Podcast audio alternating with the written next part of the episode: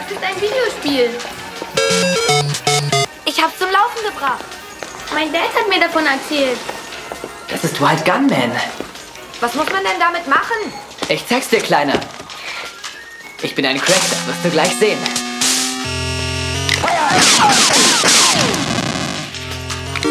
Muss man das mit den Händen spielen? Das ist ja wie Babyspielzeug.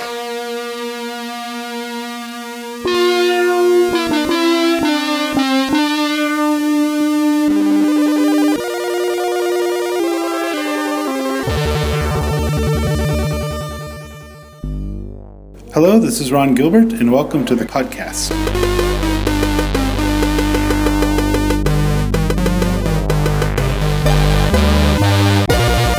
Welcome to the Shock 2 podcast, your program for video games, comic books, movies, and much more.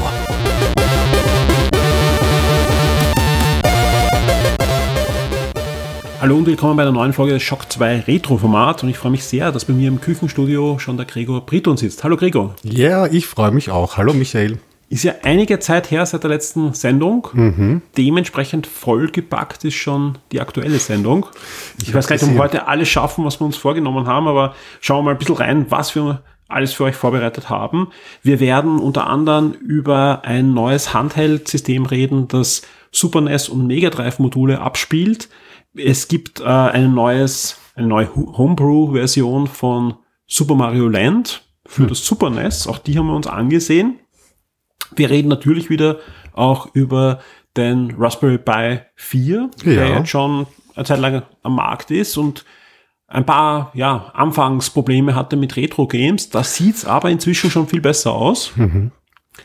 Und wir stellen euch natürlich auch wieder jeder ein Spiel vor. Bei dir wird sein Barappa the Rapper. Oh ja. Also ein, ein PlayStation 1 Spiel, das aber auch vor kurzem eine PlayStation 4 Remaster-Version bekommen hat, also doch sehr, sehr aktuell ist. Ja.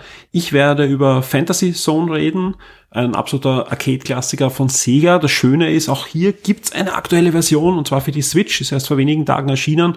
Und da plaudern wir dann auch noch drüber. Ich habe mir noch ein neues Handheld-System aus China bestellt, ein Open-Source-Handheld-System. Auch über das will wir reden, über den Embernic RG 350. Ja, auch da gibt's ein, ein Review von mir. Und wenn noch Zeit bleibt, dann reden wir auch noch über das Sega Mega Drive Mini. Das sind wir euch ja auch noch schuldig. Ja, ähm, ja da wird's dann auch ein, ein kurzes Review geben. Ähm, und ich würde sagen, wir, wir legen jetzt einfach los, weil Boah, da ist ja. ja jede Menge äh, zu besprechen. Vieles werden wir auch nur kurz anreißen, sage ich ganz ehrlich, weil einfach gerade die Newsmeldungen, da brauchen wir nicht so viel drüber reden. Aber starten wir mal mit, mit äh, dem neuen Handheld von My Arcade.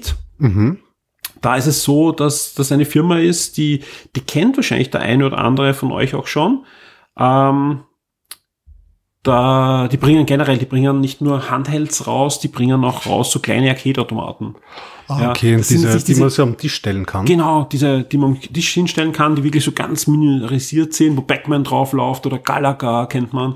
Die haben auch einen Contra Handheld herausgebracht vor kurzem, also wo, wo Contra Probotector drauf läuft und, und solche Sachen. Also Konami haben sie lizenziert und so weiter. Ich habe mir den Stand auch angesehen auf der E3, da hatten sie einen schönen Stand.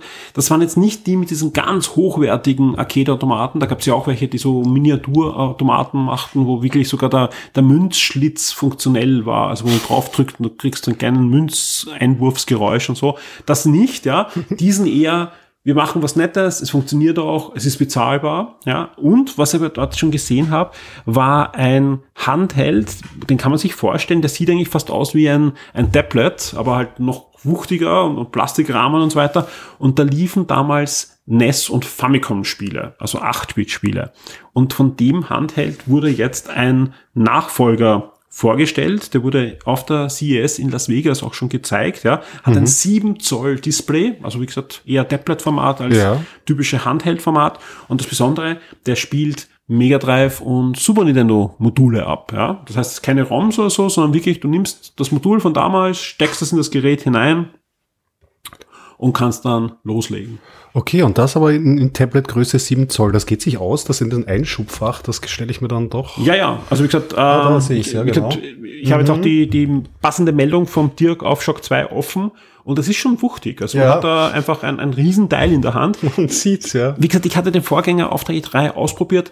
es ist nicht schwer. Dazu es ist halt Kunststoff, ja, also man, man kann das schon mitnehmen und so. Es ist halt ziemlich dick und so.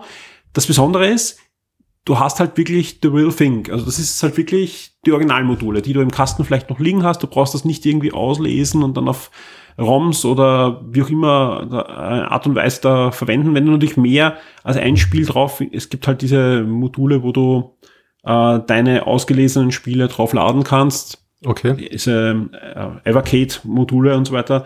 Das funktioniert dann natürlich auch, ja. Aber im Großen und Ganzen ist das eigentlich eine Konsole, wo du deine Super NES und deine Mega Drive Spiele wirklich komplett hineinschieben kannst und, und zocken kannst. Hat natürlich auch wieder einen HDMI-Ausgang. Es gibt auch ähm, passende Joypads, Mhm. die so eben auch ausschauen, ausschauen wie eine Mischung aus Super Nintendo und Mega Drive. Ja, Ich glaube, also so von dem, was ich sehe, du hast natürlich recht, es ist relativ wuchtig, aber die Stoßrichtung ist richtig, weil die Switch hat eh vorgemacht, größere ähm, Displays und man kann, man bringt es jetzt auch hin mit der, mit der Akkuleistung Ja. und so. Und es ist viel wert, die Originalmodule auch reinstecken zu können. Ich, das ist ja das, was mir ab, ähm, abgeht. Nur, ähm, ich möchte jetzt nicht, ein, nur ein kleiner Exkurs. Es gibt ja auch dieser große C64er, Retro C64er jetzt rausgekommen.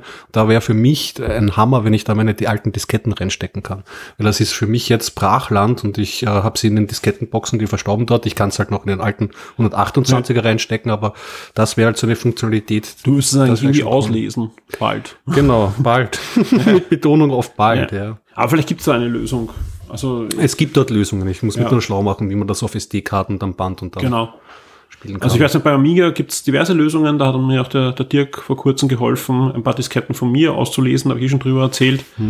Ähm, die gibt es sicher beim C64 auch und dann, dann kann es halt auf solchen Sachen funktionieren. Sonst hat er ja sehr gute Bewertungen. Ich habe ihn selber noch nicht ausprobiert. Ich weiß, und der Dirk hat einen, ich glaube, der Florian hat auch sich einen geholt.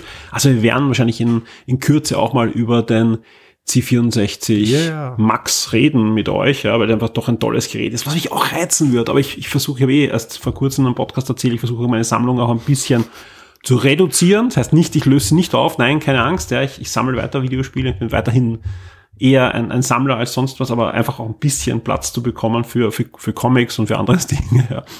Äh, und, und jetzt einfach noch einen C64 zu holen, nö. aber wahrscheinlich. Ich- ich juckt habe ich hab mir sogar überlegt, einen, einen Mini mir zu holen, ja. Äh, und aber dann, das ist ja halt auch, ja, wenn, dann müsste wahrscheinlich ein Max sein. Also bei mir auf alle Fälle und ich habe auch gemerkt, wie ich am, am Raspi und in diversen Emulationen C64er Spiele gespielt habe, es ist halt damals äh, von der Hardware konnte man ausgehen, die Tastatur ist da. Das heißt, wenn du Spiele spielst, die selber komplett Joystick gesteuert sind, du hast halt vielleicht manchmal Intros davor oder Cheat-Monitore und du musst halt immer irgendwas eingeben und da ist es schon sehr gut, weil äh, Beispielsweise, wenn du, du hast zwar schon bei den Emulatoren so On-Screen-Tastaturen oder so, aber was machst du, wenn du dann mal eine F7 drücken musst oder Spezial-Commodore-Taste, dann stehst du mal an. Also da ist mit der Originaltastatur, ich glaube, da haben sie sich einen Gefallen getan. Ja. Ist ein Also kommt, kommt gut an und du kannst sogar. nicht nur ein optisches Feature oder kein funktioniert. Du kannst ja theoretisch auch sogar programmieren. Also ein Kind halt Das sagen, okay, du, du lernst wieder zu programmieren wie ich und, und gibst ihm, gibst ihm das, ja. Äh, das Spannende ist, ich habe ja einiges gesehen am, am Kongress auch in die Richtung. Es gab den, den Max dort zu sehen, es gab natürlich Originalgeräte und es gab auch äh, diverse andere äh, Projekte, die da in dem Kosmos herumschwirren, unter anderem mir liegt jetzt der Name auf der Zunge. Es gibt auf jeden Fall ein Projekt, äh, wo mehrere Leute einen neuen 8-Bit-Computer bauen. Wie den Okay. C64, aber es soll jetzt nicht ein C64-Emulator werden, sondern die gehen eher her. Was wäre, wenn heute der C64 gebaut wird als 8-Bit-Computer, aber mit der technischen, mit den technischen Möglichkeiten von heute. Und es soll trotzdem ein 8-Bit-Computer sein. Warum soll es ein 8-Bit-Computer sein? Weil sie einfach sagen, der C64 war einer der letzten Computer, die du als Anwender, als interessierter Anwender wirklich durchblicken konntest. Du konntest, ich nicht, aber äh, es gibt Leute, die können den C64 halt durchdenken. Je, jede, jede Schaltkreis nachdenken und, und, Ah ja, und genau, auch hat ja äh, nicht viele Register und genau man und auch einfach ähm, ähm, einfach auch Fehler finden und auch Fehler ausnützen, um, um Dinge zu machen, da brauchen, haben wir eh schon öfter drüber geredet, die das Ding eigentlich nicht kann am Papier. Mehr Musikkanäle emulieren oder was auch immer, ja.